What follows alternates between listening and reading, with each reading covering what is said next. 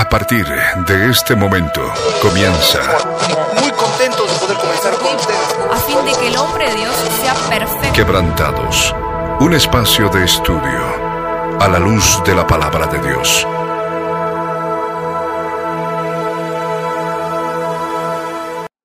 Muy buenas tardes, amados hermanos. Sean bienvenidos una vez más a nuestro programa Quebrantados. Estoy acá junto con Flor en esta preciosa tarde ya de primavera para poder comenzar a hablar, eh, para continuar más bien con los mensajes, con los otros tres volúmenes que se estuvieron dando respecto a lo que era el fruto, el fruto del Espíritu. Muy buenas tardes, Flor. Bienvenida al programa. Buenas tardes, Milo. Buenas tardes a todos nuestros amados oyentes. Que el Señor los bendiga muchísimo. Así es, vamos a continuar con el fruto del Espíritu Santo. Así que por favor tengan a mano su Biblia y su cuaderno para anotar todos y cada uno de los versículos que daremos a continuación. Amén. La semana pasada estuvimos compartiendo sobre lo que era la paciencia, la benignidad y la bondad, que eran características del fruto del Espíritu Santo de Dios que nosotros como cristianos debíamos dar. Algo que nos tenía que caracterizar como árboles que dan fruto, ¿no? Y habíamos estado compartiendo la palabra, bueno, y del versículo base del que nos desprendemos, que es Gálatas el capítulo 5, desde el versículo 22, que lo ponemos ahí en pantalla, que dice, mas el fruto del Espíritu es amor, gozo, paz. Eso vimos en los primeros, en el segundo volumen, ¿no? Y después nos quedó el tercer volumen en que estuvimos hablando sobre la paciencia, la benignidad y la bondad. Y hoy arrancamos hablando con la fe, luego con la mansedumbre, como dice en el versículo 23, y la templanza. Contra tales cosas no hay, no hay ley. Y para hablar de la fe, tenemos que remitirnos, considero, a un pasaje esencial que habla sobre la fe lo que implica depositar nuestra confianza, depositar eh, toda certeza de lo que esperamos, que es la salvación de nuestras almas, en el autor y el consumador de nuestra fe, en el Señor Jesús. Como está escrito en la palabra en Hebreos en el capítulo 11, en el versículo, en el versículo 1, que nos dice así, y lo ponemos en pantalla, y dice, es pues la fe, la certeza de lo que se espera, la convicción de lo que no se ve porque por ella, dice el versículo 2, alcanzaron buen testimonio los antiguos. El versículo 3 nos dice, por la fe entendemos haber sido constituido el universo por la palabra de Dios, de modo que lo que se ve fue hecho de lo que no se veía, ¿no? Y vamos leyendo hasta ahí, pero de esto trata la fe, la certeza de lo que esperamos, la convicción de lo que no vemos, creyendo aún sin haberlo visto, sin haberlo conocido eh, eh, eh, de manera física, personal al Señor Jesús, como tal vez lo pudieron hacer los discípulos, pero si sabemos lo que hemos vivido, sabemos en quién hemos creído y está esta fe, esta fe por la cual entendemos que ha sido constituido el universo. ¿Por quién? Por la palabra de Dios, por el verbo de Dios, de modo que lo que se ve fue hecho de lo que no se veía, ¿no? Amén, es así y eh, no, no, es por vista, es por fe, como dice la palabra, y tengan en cuenta también que cuando relata lo que es Hebreos 11 en adelante, más allá de los versículos que hemos leído, empieza a relatar todas las, las grandes proezas que hicieron aquellas personas que se aferraron a lo que es el testimonio de Jesús, que es el espíritu de la profecía, y muchos de ellos ni siquiera vieron lo que es el cumplimiento de la promesa con la primera venida del Señor Jesús, pero aún así confiaron, tuvieron fe y, y, se aferraron a la promesa y bueno, por supuesto, no estaban libres de lo que es prueba, de lo que es tribulaciones, de lo que es persecución, de lo que es tortura, de lo que es la muerte.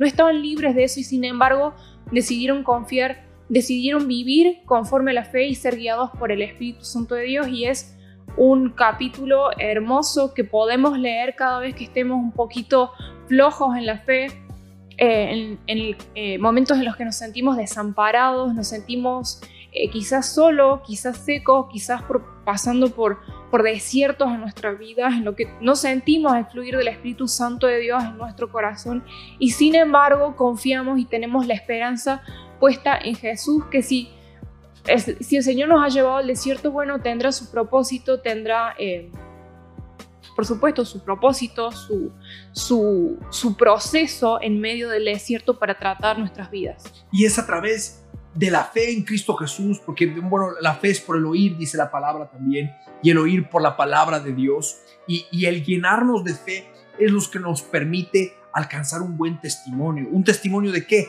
El testimonio de Jesús, que es el espíritu de la profecía. Porque esto es lo que dice la palabra en Hebreos en el capítulo 11, en el versículo 2, que porque por ella alcanzaron buen testimonio los antiguos. Es por medio de la fe que los antiguos alcanzaron un buen testimonio, alcanzaron a ser testigos de la fe, de lo que pudieron vivir en la fe, ¿no? Y, es notorio lo que mencionas de aquellos personajes de la Biblia, aquellos personajes históricos de la Biblia, que por medio de la fe alcanzaron ese buen testimonio. Y podemos citar entre ellos primeramente eh, eh, a Abel, ¿no? Como dice la palabra en Hebreos en el capítulo 11, en el versículo 4 que lo ponemos en pantalla.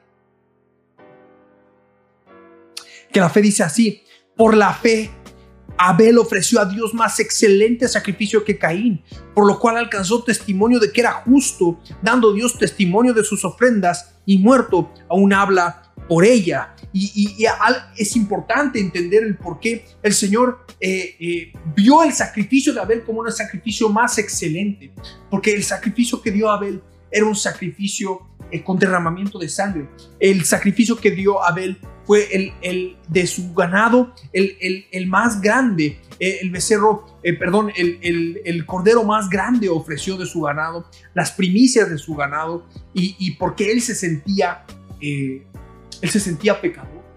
Y por eso hacía ese sacrificio como una figura y sombra, como depositando su fe y su esperanza en aquella profecía dada por Dios a Eva de que de la simiente de la mujer iba a venir aquel que le iba a pisar la cabeza a Satanás, aquel sacrificio eh, eh, último, santo, perfecto, hecho una vez y para siempre. Y Abel, al ofrecer ese corderito, estaba ofreciendo un sacrificio más agradable delante del Señor, porque, porque él se consideraba pecador, porque él se consideraba imperfecto y porque se consideraba imperfecto, ofrecía este sacrificio de remisión de pecados. A diferencia de Caín, que el sacrificio de Caín fue una ofrenda de libación y de reconocimiento. La ofrenda vegetal, y eso lo podemos ver en el Antiguo Testamento, era una ofrenda de libación, de reconocimiento, de decir Dios existe y nada más. A Caín no se sentía pecador en sí mismo, porque bueno, tal vez él pensaba, bueno, fueron mis padres los que desobedecieron a Dios,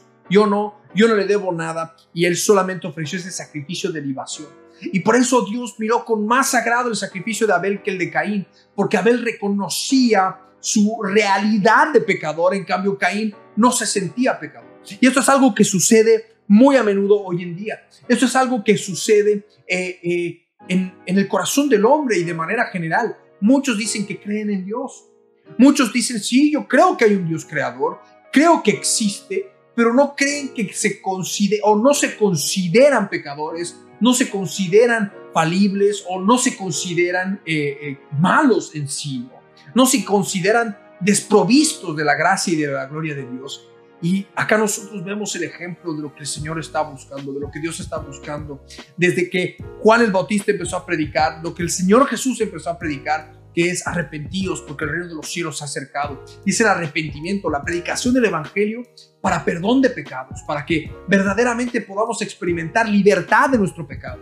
Pero no vamos a poder experimentar libertad si solamente reconocemos a Dios y no reconocemos las tinieblas que habitan en nuestro propio corazón. Y por eso en Hebreos en el capítulo 11, en el versículo 4, dice que Abel ofreció a Dios más excelente sacrificio que Caín por lo cual alcanzó testimonio de que era justo. ¿Justo en sí mismo? No, él estaba siendo ya justificado por la fe, porque él estaba depositando su fe en el Mesías sin siquiera haberlo visto. Él ya esperaba la venida del Mesías que fue profetizada por Dios mismo a Eva y por lo tanto él ofreció ese sacrificio buscando remisión de pecados, porque sin derramamiento no hay remisión de pecados. Entonces, de esa manera, él estaba dando a Dios un testimonio de sus ofrendas. Y aún muerto, su testimonio habla por él, de lo que él hizo. Y de la misma manera, hoy nosotros tenemos que aplicar en nuestra vida. Ahí es donde está también la fe, puesta en el autor y el consumador de nuestra esperanza última, que es la salvación de nuestras almas. Amén, amén, es así. Y, bueno, la verdad que es un capítulo hermoso que ustedes deben analizarlo verso por verso, renglón por renglón, pero más adelante dice que pusieron en fuga ejércitos extranjeros, que evitaron filo de espada, y, es hermoso conocer las grandes proezas que hicieron porque alientan a nuestras vidas, eh, la verdad que nos levantan en momentos en los que estamos apesumbrados o quizás con temor porque de repente nos sentimos perseguidos. Y hay que tener en cuenta que la persecución que como cristianos llevamos no es solamente una persecución a nivel físico, o sea, en algún momento se dará a nivel físico, pero la persecución es también espiritual eh, porque constantemente somos oprimidos, somos probados, porque Satanás está ahí para acusarnos, para molestarnos, para ver por dónde entra por nuestra casa. Y es ahí donde nosotros no tenemos que dejar ningún hueco abierto o área de nuestras vidas sin crucificar, porque ahí es donde el enemigo va a tomar el lugar y va a tratar de aferrarse y va a tratar de molestarnos. Entonces es importantísimo, como lo hicieron eh, estos grandes hombres y mujeres de fe en su momento, retener el testimonio de Jesús, que es el espíritu de la profecía, y confiar en que el que prometió cumplirá, cumplirá porque la palabra dice que el Señor eh, no es hombre para que mienta. Así que es importantísimo que aprendamos a guiarnos por fe y para todas aquellas personas que sienten que les falta la fe, eh, orar porque el Señor es quien ayuda. ¿no? En capítulos anteriores hablamos de aquellos que tienen duda en algún momento, eh, tal como tuvo Juan el Bautista, pero es menester reconocerlo, ser sincero consigo mismo y ser sinceros para con Dios, para decir, Señor, me está faltando la fe, por favor, ayuda a mi fe.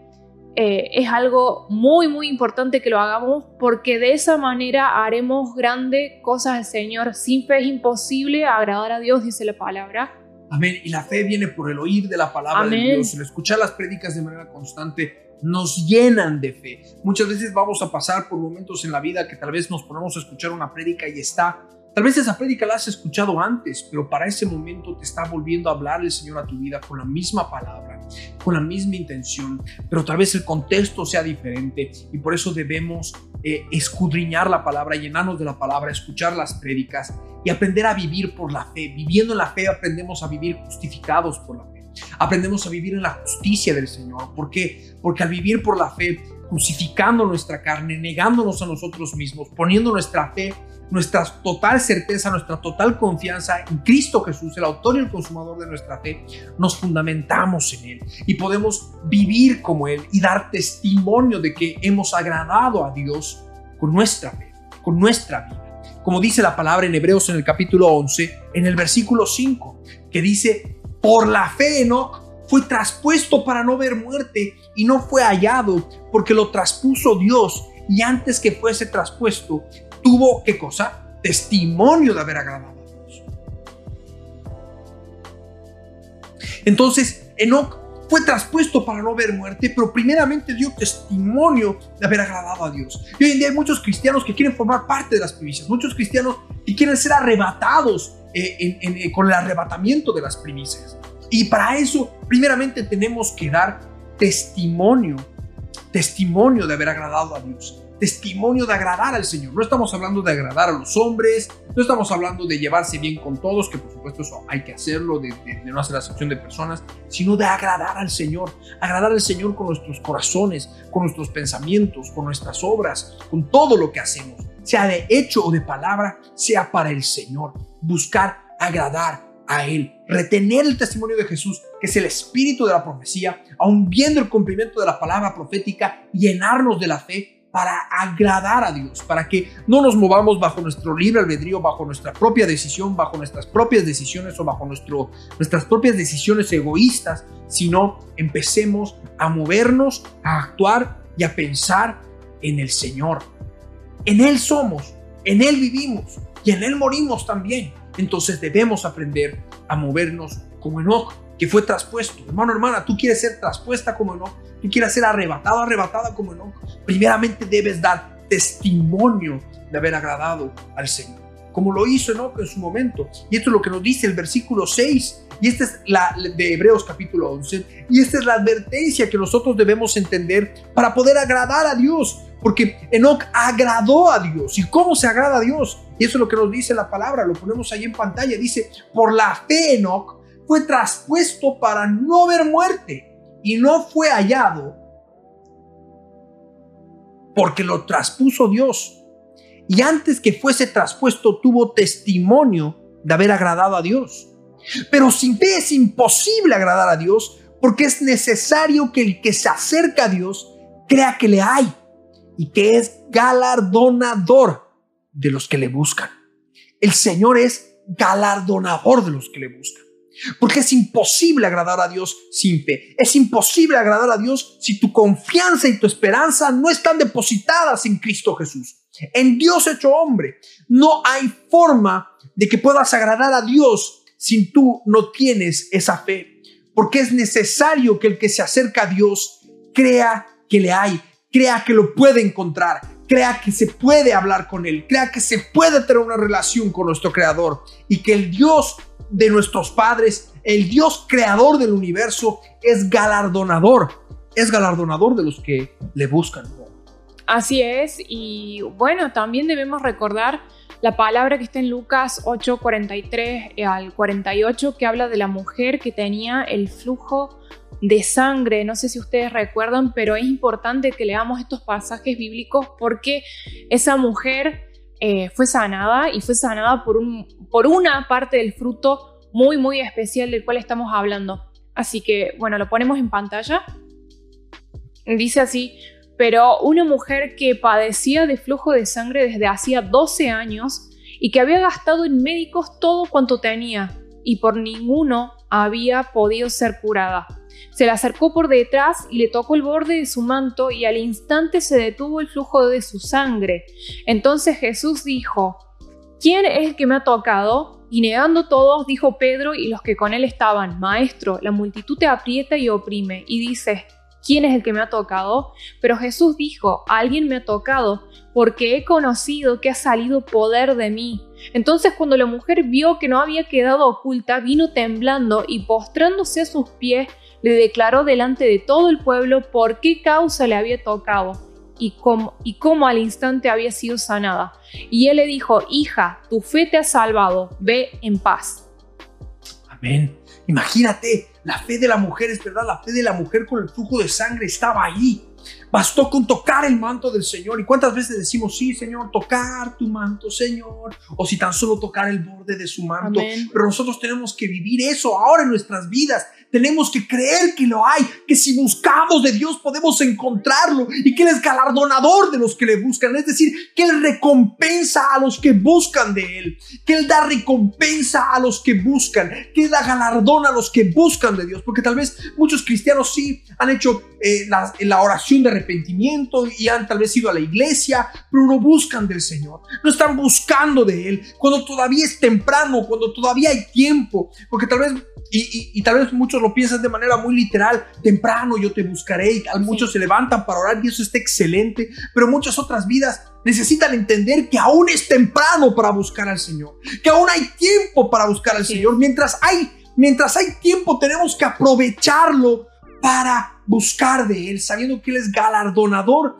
de los que le buscan, sabiendo de que Él ha de recompensarnos por buscar de Él, sabiendo de que Él ha de limpiar nuestros corazones, ha de cambiar nuestra vida, nuestro carácter. Ya nuestra ira, nuestro odio va a ser reemplazado por amor y por paciencia. Nuestra falta de misericordia va a ser reemplazada por misericordia. Nuestra falta de gracia va a ser reemplazada por gracia sobreabundante que se va a derramar una y otra y otra y otra vez sobre nuestras vidas para que podamos llevar el evangelio del reino a todas las naciones, porque esa es la gran comisión. Para eso hemos sido llamados. No hemos sido llamados para ser cristianos y quedarnos solamente con lo que el Señor pueda hacer con nuestras vidas, tal vez como muchos que en su momento fueron sanados por Él y ni siquiera le dieron las gracias y vivieron su vida como sí mismos. No, el Señor nos está llamando para que le sirvamos. El Señor nos está llamando para que evangelicemos. Y muchos deciden correr por su falta de fe, deciden escaparse por su falta de fe. Mas hoy el Señor está redarguyéndoles a los que todavía no están dando fruto, para que puedan empezar a forjar esta característica del fruto del Espíritu,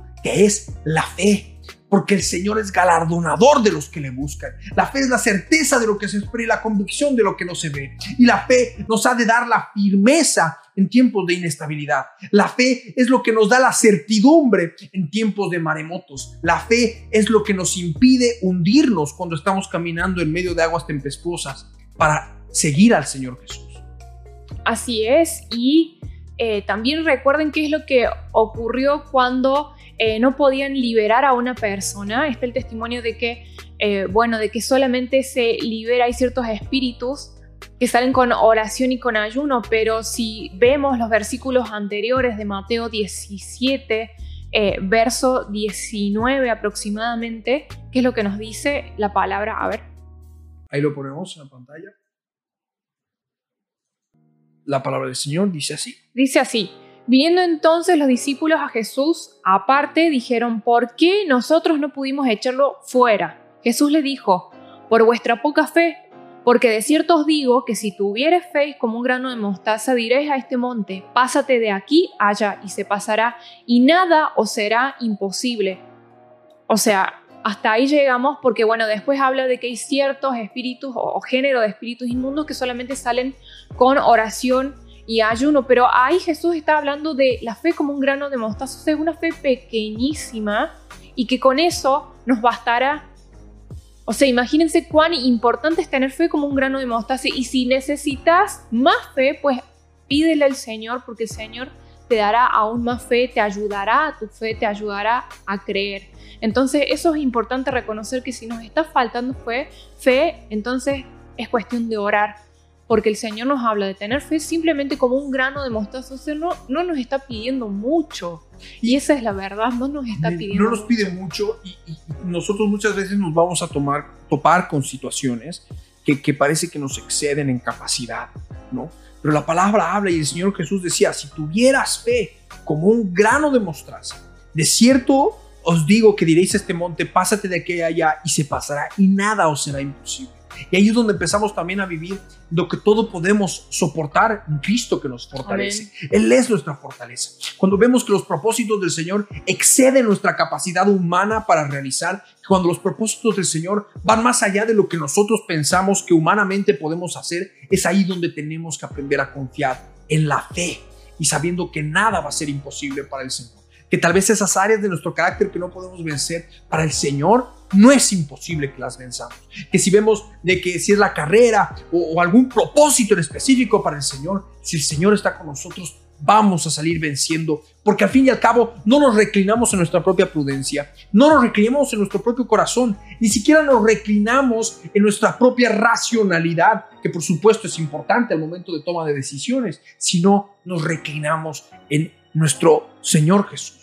En Él buscamos, porque la palabra habla de que los que son guiados por el Espíritu Santo de Dios, estos son los hijos de Dios. Estos son los que pueden ser llamados hijos de Dios. Y los que son guiados por el Espíritu Santo de Dios son justamente estos árboles que dan el fruto del Espíritu. Este fruto que como habíamos venido diciendo en, los eh, capítulos pasados, es un fruto que tiene muchas características y que nosotros debemos buscar potenciarlas, así como un agricultor se enfoca en potenciar para que sus duraznos, para que sus manzanas puedan salir dulces, jugosas, no arenosas, con buena textura o lo que fuere, buscan un determinado tipo de fruto con sus características. De la misma manera nosotros, eh, en el mundo espiritual, en el campo espiritual, en nuestras vidas, como árboles de justicia, plantío del Señor, tenemos que buscar dar este fruto con todas sus características, porque no nos va a servir un fruto, un fruto que solamente tenga mansedumbre o un fruto que solamente tenga templanza o un fruto que solamente tenga paciencia.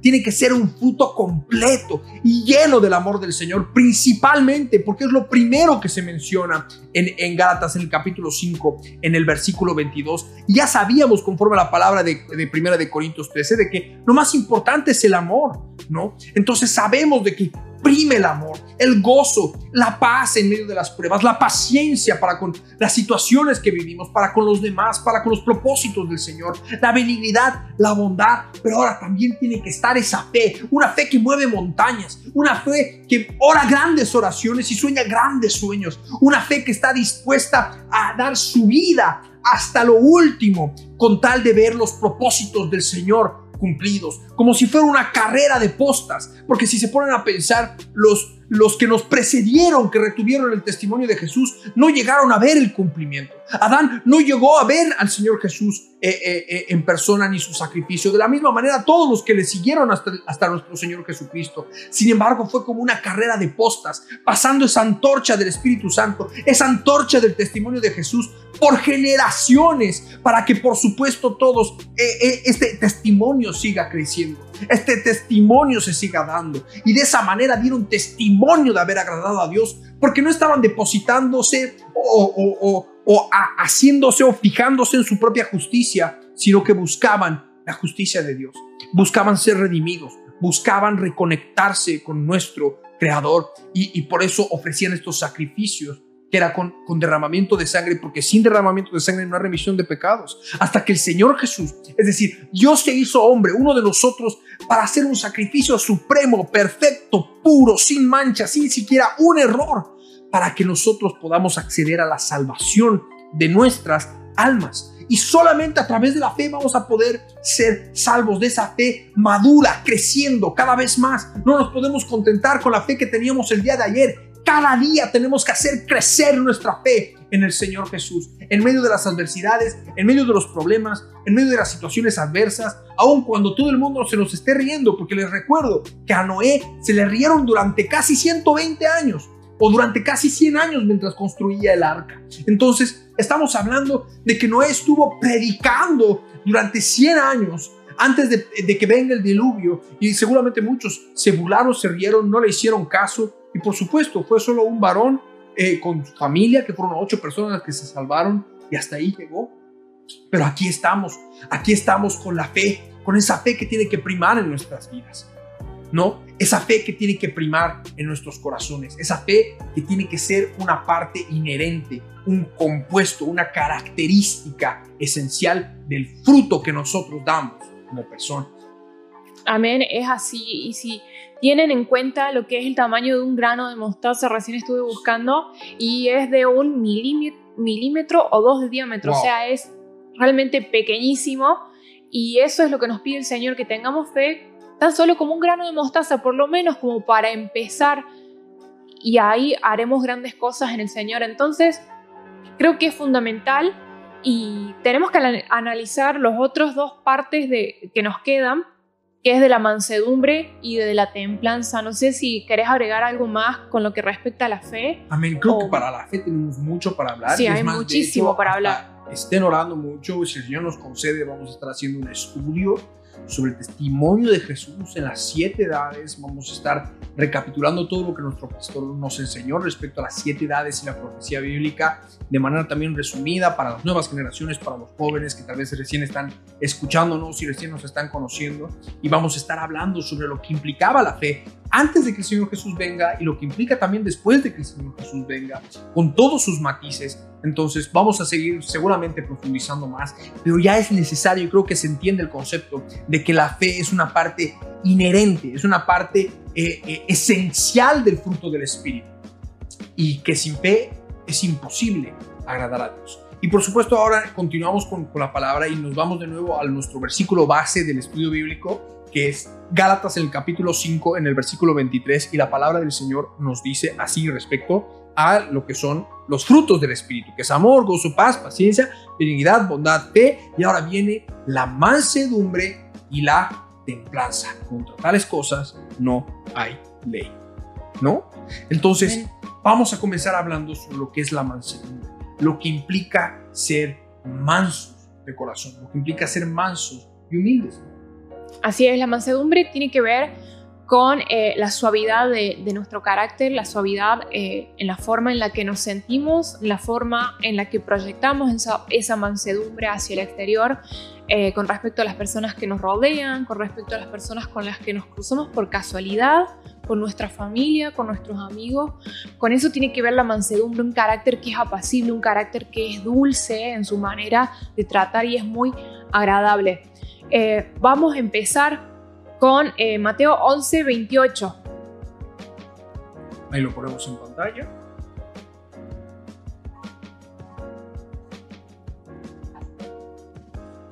Que dice así, venid a mí todos los que estéis trabajados y cargados, y yo os haré descansar. Llevad mi yugo sobre vosotros y aprended de mí, que soy manso y humilde de corazón, y hallaréis descansos para vuestras almas. Ahí habla de lo que es andar trabajados y cansados, de lo que es andar con una mochila cuesta de problemas, de situaciones, de circunstancias adversas, de problemas familiares. En fin, ustedes saben toda la cantidad de problemas que como cristianos nos toca atravesar. Y sin embargo el Señor nos dice, aprended de mí, que soy manso y humilde de corazón. Y por alguna razón nos dice que aprendamos a ser mansos y, que aprendamos a ser humildes.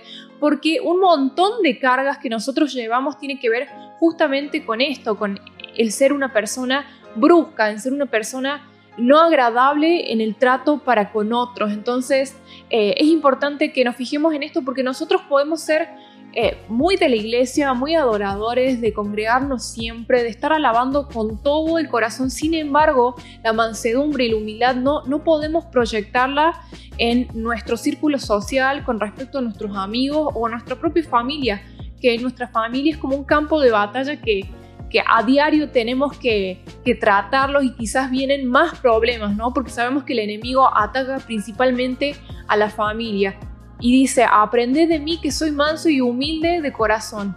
O sea, imagínense cuán importante es mantenerse en, humildad y en, el, y en ser agradable en el trato para estar menos cargados y trabajados. y, yo creo que esto de aprender a ser manso y humilde de corazón también sucede porque en muchos casos, muchas vidas no encuentran descanso para su vida, para su trabajo y para su afán porque no mantienen esa mansedumbre y esa humildad en su corazón.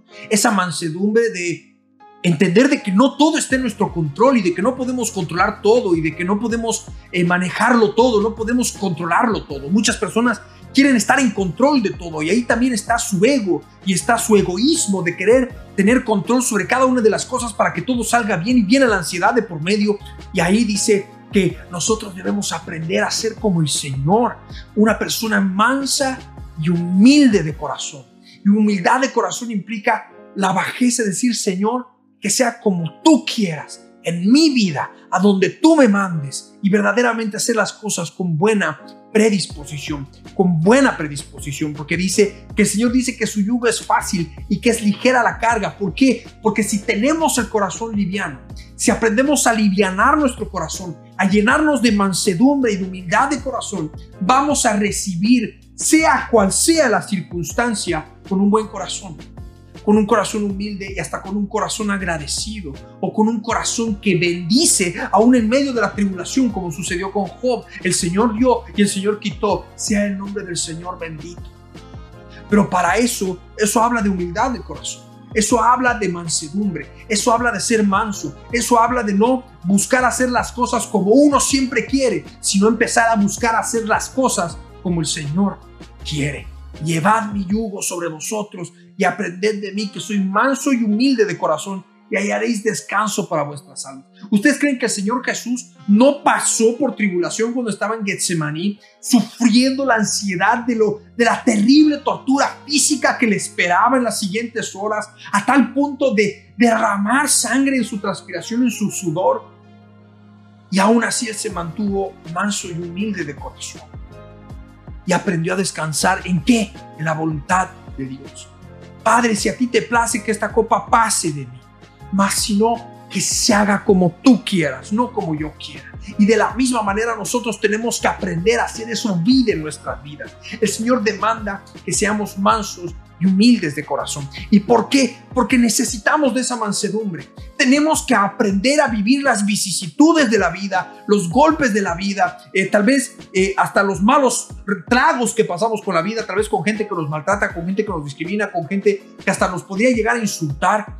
Pero tenemos que ser mansos y humildes porque el Señor lo demanda de nosotros. ¿Por qué? Porque es una característica, la mansedumbre es una característica fundamental para poder gobernar con Cristo por los mil años. Así es. Porque nosotros como cristianos no hemos sido llamados en este tiempo para gobernar a las naciones del mundo. No hemos sido llamados para meternos a la política y tratar de tener poder eh, eh, gubernamental en la carne. No, hemos venido a servir primeramente con un corazón manso y humilde y por supuesto, cuando el Señor Jesús venga, reinaremos con Él mil años. Pero ¿quiénes van a reinar con Él mil años? Y aquí está la característica fundamental de los que van a heredar la tierra. Mateo capítulo 5, en el versículo 5, la palabra del Señor nos dice así. Bienaventurados los mansos, porque ellos, ¿qué dice? Porque ellos recibirán la tierra por heredad. ¿Quiénes van a recibir la tierra por heredad? Los mansos. Solamente aquellos que aprendan a vivir en mansedumbre. Aquellos que aprendan a vivir con un corazón humilde. Aquellos que aprendan a vivir no pensando mal de los demás. Aquellos que aprendan a vivir a tener un trato manso y humilde delante del Señor.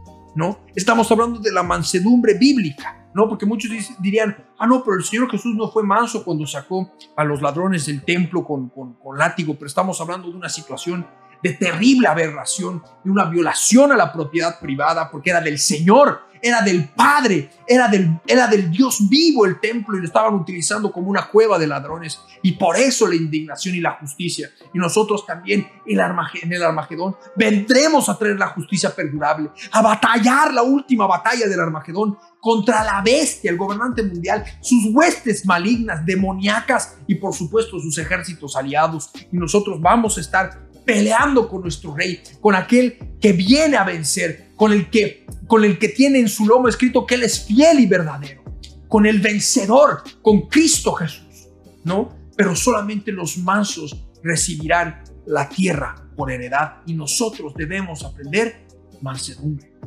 Amén, es así. Y la palabra habla de yugo, eso es importantísimo, de llevar el yugo del Señor, que si llevamos el yugo para el Señor vamos a ser guiados por Él, por él porque cuando le ponen el yugo a los animalitos son guiados por quien lleva el carro. Entonces es fundamental esto, no, no podemos llevar otro tipo de yugo. Hermano y hermana, si te sentís cargado, si te sentís trabajado, pregúntate qué yugo estás llevando, porque el yugo del Señor es algo liviano, es algo fácil de llevar y es lo que nos sostendrá hacia Él, es lo que nos une para ser eh, guiados por su Espíritu Santo de Dios, porque como lo repetimos muchas veces en este programa, que todos aquellos que son guiados eh, por el Espíritu Santo de Dios, estos son llamados hijos de Dios, lo dice la palabra, y es importante que se grabe esto en nuestros corazones. Entonces, cuando te sientas muy cargado, muy trabajado, con la sensación de que ya no puedes más, pregúntate, ¿qué yugo estás llevando? ¿El yugo del Señor?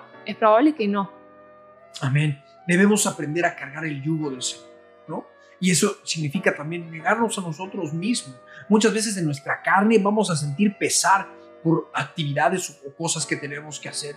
Mas si realmente buscáramos llenarnos del Señor, haríamos todas las cosas como para Él y con la mejor predisposición. Entonces es necesario que aprendamos esta mansedumbre de la que nos habla la palabra. Sí. Ser mansos y humildes, porque los mansos van a heredar la tierra. Los mansos van a ser los que van a gobernar la tierra, porque en el gobierno de nuestro Señor Jesús no va a haber una tiranía, va a ser una justicia perdurable. Y para que haya justicia perdurable tiene que tener esas características de justicia perdurable. Y entre esas características está la mansedumbre. Por eso los mansos van a heredar la tierra. Por eso ahora cuando cantamos y alabamos y decir quiero ser dulce como tú, Señor, con esas sinfonías de amor, realmente tenemos que buscar ser dulces, ser mansos como nuestro Señor Jesucristo. Nuestro Señor Jesús tenía esa mansedumbre, esa, esa eh, eh, delicadeza para tratar con las personas que estaban en pecado, que estaban perdidas, que estaban en desolación.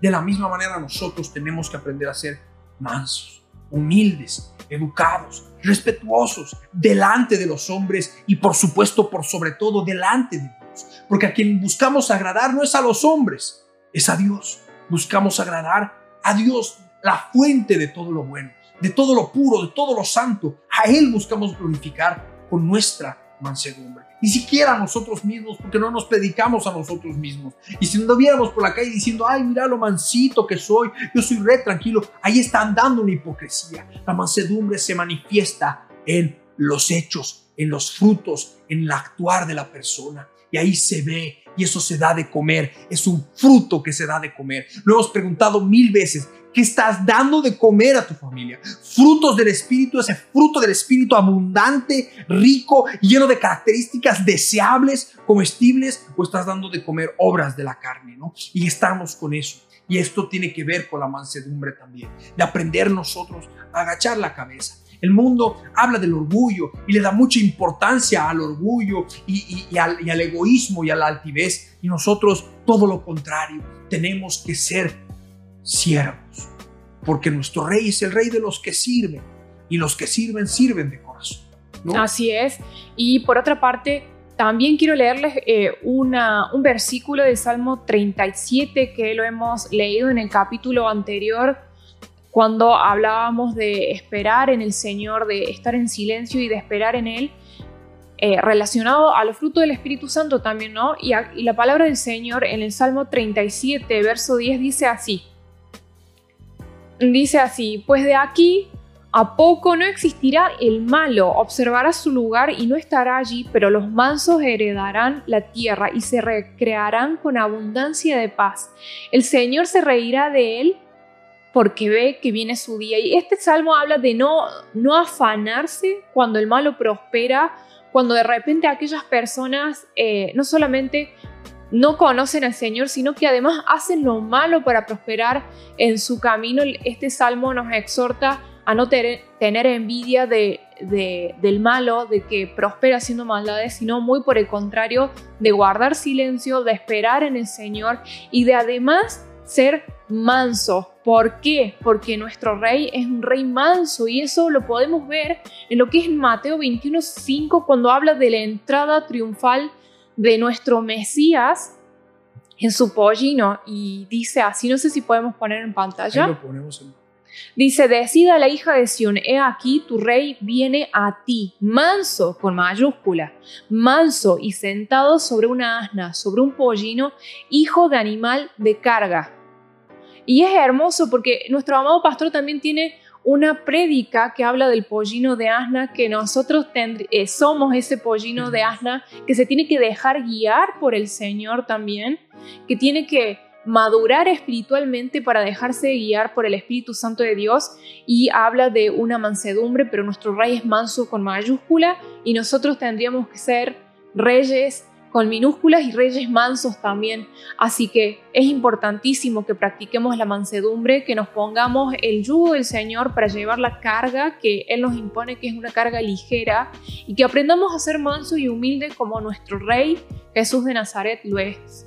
Y no es algo fácil, no es algo que, que de repente podamos fingirlo porque la mansedumbre se surge o ve o da ese fruto en los peores momentos, en los momentos de tribulación, en los momentos de conflicto, en los momentos donde hay división, donde hay contienda, donde hay penurias, ahí aparece la mansedumbre, ese carácter agradable, ese carácter apacible.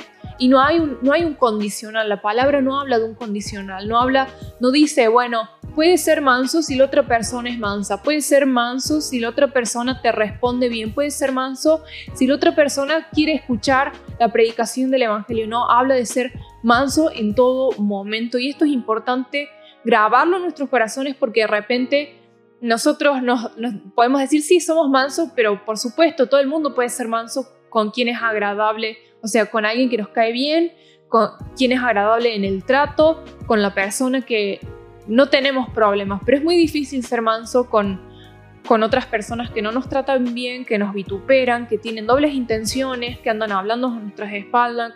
En fin, un, montón de, variables puede haber.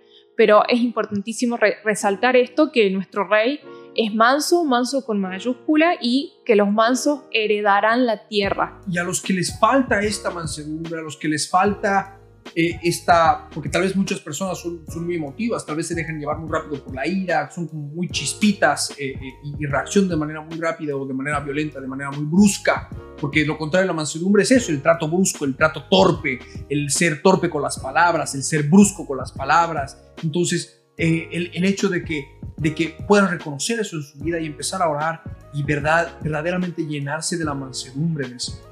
Pedirle al Señor y el Señor les va a dar en abundancia. ¿no? Nosotros pedimos y Él nos da. Sabemos que si pedimos conforme a su voluntad, Él nos da. ¿Cuánto más nos va a dar si estamos pidiendo conforme a su voluntad? Porque Él quiere que seamos mansos. Él quiere darnos mansedumbre. Entonces, ten por seguro que si tú le pides al Señor mansedumbre, Él te lo va a dar. Y no solo la mansedumbre, porque ya llegó el tiempo también de entrar al último aspecto, que es la, templanza. La última característica, que es la templanza, el equilibrio, el ser templado, que nada te domine. Y quisiera leer lo que nos dice la palabra en Primera de Corintios, en Primera de Corintios, en el capítulo 6, en el versículo 12, lo que nos dice la palabra del Señor. Ponemos en pantalla y dice, todas las cosas me son lícitas, mas no todas me convienen. Todas las cosas me son lícitas, mas yo no me dejaré dominar de ninguna. El Señor nos ha permitido tener alimento, bebida, nos ha dado las plantas para, para comerlas, para consumirlas, los animales para comerlos, para consumirlos. Hasta el vino podemos tomar, el alcohol podemos tomar, pero todo es contemplanza. Todo me es lícito, mas no todo me conviene. ¿Me es lícito comer? Sí, me es lícito comer. Abusar de la comida ya se convierte en glotonería y desemboca en un montón de problemas de la salud, por ejemplo. Entonces podemos poner el ejemplo. Lo mismo con el alcoholismo o con cualquier otra cosa.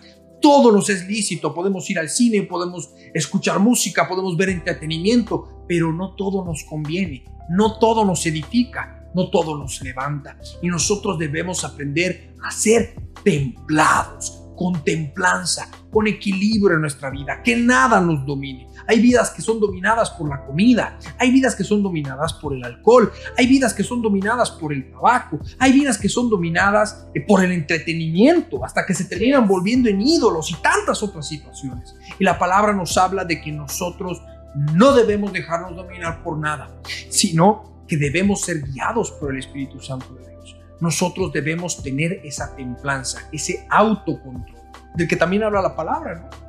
Sí, así es. En 2 de Timoteo 1.7 habla de lo que es el dominio propio y la palabra dice así, ahí lo pondremos en pantalla. Dice, porque no nos ha dado Dios espíritu de cobardía, sino de poder, de amor y de dominio propio. Entonces, esto es fundamental que, lo tengan en cuenta porque la palabra habla de un espíritu y habla del Espíritu Santo. ¿Y cómo vamos a tener el Espíritu Santo si no cargamos a diario nuestra lámpara de aceite? Porque el aceite es lo que nos protege, como dijimos en capítulos anteriores, del príncipe de las moscas, ¿no? Que los pastores en el Antiguo Testamento ungían la, cabecita de las, ovejitas con aceite para evitar que la mosca se le acercara y que generara infecciones y bueno, por supuesto su, su muerte en el caso extremo. Pero es importantísimo habla que Dios no nos ha dado un espíritu de cobardía, no nos ha dado un espíritu para que andemos temiendo, para que andemos eh, con angustiados, para que andemos... Un espíritu derrotista, ¿no? No voy a o, de doble ánimo, ¿no? No puedo, no puedo vencer esto. La comida es, por ejemplo, la comida es mi divinidad, no lo puedo vencer. Y ahí está, ahí está el espíritu de cobardía. Dios nos ha dado ese espíritu de cobardía, ¿no? Sino de poder, de amor y de dominio propio.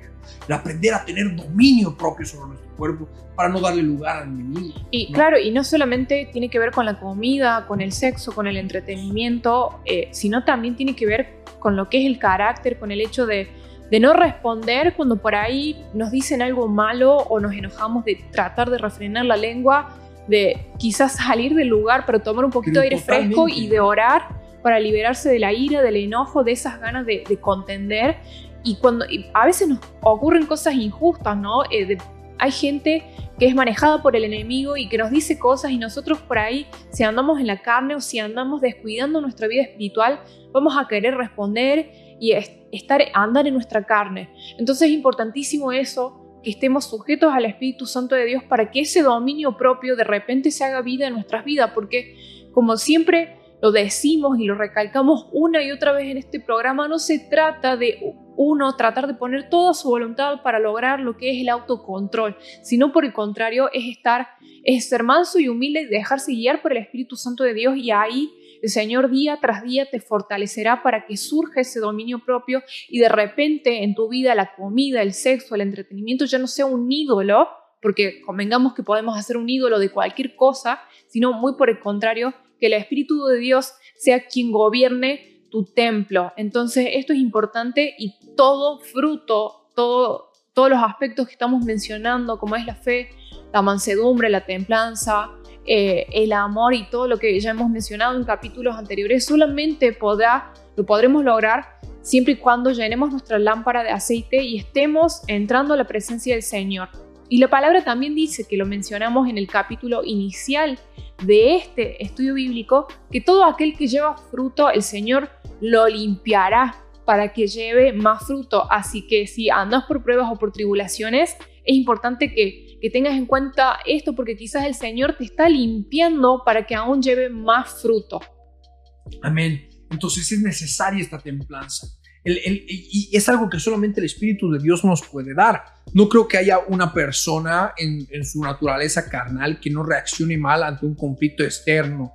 Si te chocaron, te robaron, eh, te están insultando o lo que fuere, la templanza tiene que primar. Y eso también nos va a caracterizar como árboles que dan buen fruto. La templanza, incluso en medio de la injuria, incluso en medio de las calumnias, incluso en medio del vituperio, aprender a ser templados, ¿no? Y si hablamos, que hablemos conforme al Espíritu Santo de Dios. Si soltamos, soltemos palabra de, parte del Espíritu Santo de Dios. Como decía la palabra de que cuando seamos perseguidos ni siquiera pensemos en qué es lo que debíamos hablar, porque cuando seamos llevados a las autoridades, el Espíritu Santo de Dios iba a hablar a través de nosotros, para testimonio a ellos. Entonces, es algo que nosotros tenemos que buscar vivir en nuestra vida. Y contra estas cosas no hay ley. Contra el amor, la paz, la paciencia, la benignidad, la bondad, la mansedumbre, la templanza, el gozo, no hay ley. No hay ley. Hay fruto del Espíritu abundante, pingüe, para poder alimentar a todo nuestro entorno, para que nuestro entorno empiece a contagiarse de ese amor, de esa paz, de esa paciencia, de esa benignidad, de esa mansedumbre, de esa templanza. Tenemos que aprender a dar este tipo de fruto del Espíritu, un fruto maduro del Espíritu Santo de Dios. Y solamente lo vamos a lograr, por supuesto, siguiendo a nuestro Señor Jesucristo. ¿De qué manera? Negándonos a nosotros mismos y tomando la cruz cada día para poder seguir a Cristo, arrepintiéndonos cada día, buscando cambiar cada día nuestra manera de actuar, de vivir y de pensar hasta que se cumpla al 100% en nuestra vida que en Él vivimos, en Él somos y en Él nos movemos, solamente en nuestro Señor Jesús. Amén. Y quizás muchos estén diciendo, uh, bueno, pero esto de los frutos del Espíritu Santo, ¿hace cuántos programas los vienen repitiendo y siempre lo repiten? Y es menester repetirlo porque tenemos un Dios que es, es repetitivo, es un Dios de, de, repetición histórica y es un Dios repetitivo que constantemente, de una u otra forma, te va a llegar esa repetición que Dios tiene para ti, para hacerte recuerdo de lo que Él dice en su palabra y de cómo debes proceder, porque esto del fruto de, o sí, del fruto del Espíritu Santo lo hemos escuchado en muchas prédicas de nuestro pastor, mas es necesario volver a escuchar una y otra vez para que se vaya haciendo vida en nuestras vidas, porque nuestro Dios es repetitivo. Y si es repetitivo es por alguna razón, porque de esa manera, a través de la repetición, nos va entrando en la mente y en el corazón la palabra. es para que los afanes de esta vida no ahoguen la palabra que el Señor ha sembrado, porque es muy fácil dejarse apabullar, amedrentar por la circunstancia, por la rutina, por el día a día y por esa carga de actividades que tenemos que hacer y cumplir. Pero de repente está la repetición del Señor, está la palabra que una y otra vez nos vuelve a recordar para que andemos con su yugo, para que llevemos su yugo porque su carga es ligera, para que no andemos cansados ni trabajados. Amén. Amén. Entonces ya con esto creo que podemos ir cerrando lo que son los, el fruto del Espíritu. Entender lo que es el amor, la paz, la paciencia, la benignidad, la bondad, la templanza, la mansedumbre, eh, eh, el gozo en nuestras vidas y empezar a vivir esto nosotros tenemos que vivir esto, tenemos que vivir en el amor del Señor, en su gozo, en su paz, en su paciencia, en su benignidad, en su bondad, llenos de fe, orando grandes oraciones, soñando grandes sueños, pidiendo al Señor que cumpla su propósito para con nuestras vidas, para que hagamos lo correcto delante de Él, para que hagamos lo que a Él le agrada, para que alcancemos a ser mansos como Él, para que alcancemos a tener ese autocontrol, esa templanza que solamente Dios puede darnos, que nuestra carne nunca lo vamos a lograr. Y eso inclusive había, habíamos hablado en, tal vez en algún momento, hay algunas personas que deciden hacer votos de silencio y, y deciden ponerse reglas totalmente estrictas con tal de vencer, entre comillas, a las tinieblas que hay en su corazón. Y no es así, como decía la palabra en Colosenses, y creo que con esto lo vamos, ya vamos cerrando, esto solamente puede ser logrado a través de nuestro Señor Jesús. En Colosenses, en Colosenses, en el versículo, el capítulo 2, en el versículo 23, que nos dice tales cosas tienen a la verdad cierta reputación. ¿Cuáles cosas? Las cosas en culto voluntario, las reglas, no degustes, no comas, no hagas, esas reglas humanas, esa reputación que tiene sabiduría en culto voluntario. ¿Tiene sabiduría? Tiene sabiduría. En culto voluntario, en humildad y en un duro trato con el cuerpo, no como esas personas que deciden hacer votos de no hablar, de guardar silencio o de ayunar durante muchísimo tiempo, pero obviamente sin el Espíritu Santo de Dios. Y dice, pero estas cosas no tienen valor alguno contra los apetitos de la carne. Ninguna regla va a poder eliminar los apetitos de la carne. Lo único que va a poder transformar nuestras vidas de adentro para afuera es el Señor Jesús. Y ha de morir ese árbol de obras pecaminosas y ha de germinar un nuevo árbol de justicia donde va a estar produciendo frutos del Espíritu que vamos a estar dando de comer a nuestra familia, que vamos a estar dando de comer a nuestros hermanos, a nuestras hermanas, a nuestros padres, a nuestras madres, a nuestros hijos, a, nuestros, a nuestras hijas, a nuestros hermanos, a nuestras hermanas, a nuestros compañeros de trabajo. Porque el árbol es para que dé alimento. Porque el árbol que no da fruta, eh, que no da fruto es cortado y echado en el fuego. Y nosotros tenemos que ser árboles que dan fruto. De manera que ya vamos cerrando el programa, Rosita, si tienes alguna palabra final y vamos cerrando. Amén. Em, no, creo que todo está dicho, de verdad podemos hacer como muchos, muchos capítulos hablando de lo que es la fe, de lo que es la templanza, de lo que es la, mansedumbre, pero sin embargo hicimos un estudio más compacto para que ustedes puedan de repente eh, estudiar los versículos bíblicos y anotarlos para su posterior lectura. Como siempre le digo, es importantísimo que ustedes puedan leer y si quieren escuchar el programa y posteriormente orar, dejarse ministrar por el Espíritu Santo de Dios para que esta palabra se haga vida en sus vidas. Como siempre les digo, para mí eh, es un privilegio y un placer poder compartir la palabra con ustedes. Nos edifica, no, solo, o sea, no solamente les edifica a ustedes, sino nosotros más que, más que nunca, porque es lo que necesitamos, el pan diario que necesitamos para poder mantenernos en medio de las pruebas, en medio de, de las tribulaciones. Así que nada, es un placer compartir con ustedes, que el Señor los bendiga muchísimo y esperamos que este programa haya sido de, bendición para sus vidas. Amén, amados hermanos, sin ya mucho más que añadir, yo también dije mis palabras finales hace unos momentos. Bendecimos la vida de cada uno de ustedes, todos los que nos están escuchando a través de Radio Cristo Viene, los que nos van a estar viendo en Auditorios Cristo Viene más adelante en diferido cuando salgan los videos. Y por supuesto a todos los que nos siguen en las redes sociales en Quebrantados Podcast en Facebook, en Quebrantados Podcast en eh, Instagram, en Quebrantados Podcast, en Spotify, en Anchor, en Breaker, en Google Podcasts y, eh, en Radio Public, eh, para que por supuesto los, siempre nos están acompañando, bendecir sus días a todos y a cada uno de ustedes, mandarles un gran abrazo. A los que tal vez todavía nos escuchan solamente en la radio o solamente nos ven en auditorios, les rogamos que puedan seguirnos a través de las redes sociales. Em, para que en cualquier momento, si es que llegara a haber otra pandemia, otro bloqueo, que los auditorios no están abriendo, o tal vez el día de mañana, si es que las radios no están funcionando, puedan seguir recibiendo estos mensajes, puedan seguir recibiendo esta palabra que tenemos para compartir con quebrantados y que estamos todo el tiempo trabajando en temas nuevos, estudiando y llenándonos de la palabra del Señor para poder llevar esta palabra hasta lo último que podamos, hasta la última persona que quiera escucharnos. El Señor Jesús bendiga mucho la vida de todos y cada uno de ustedes los amamos con todo nuestro amor en Cristo Jesús, ha de ser hasta cualquier otro momento en esta línea del tiempo.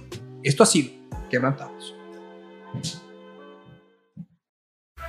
Hasta este instante, estuvimos con tu programa, Quebrantados. Lo que tenemos que entender es que cuando tomamos la Biblia, será hasta un nuevo encuentro en la línea del tiempo. Para seguir conociendo más detalles de la Biblia, un tesoro real y verdadero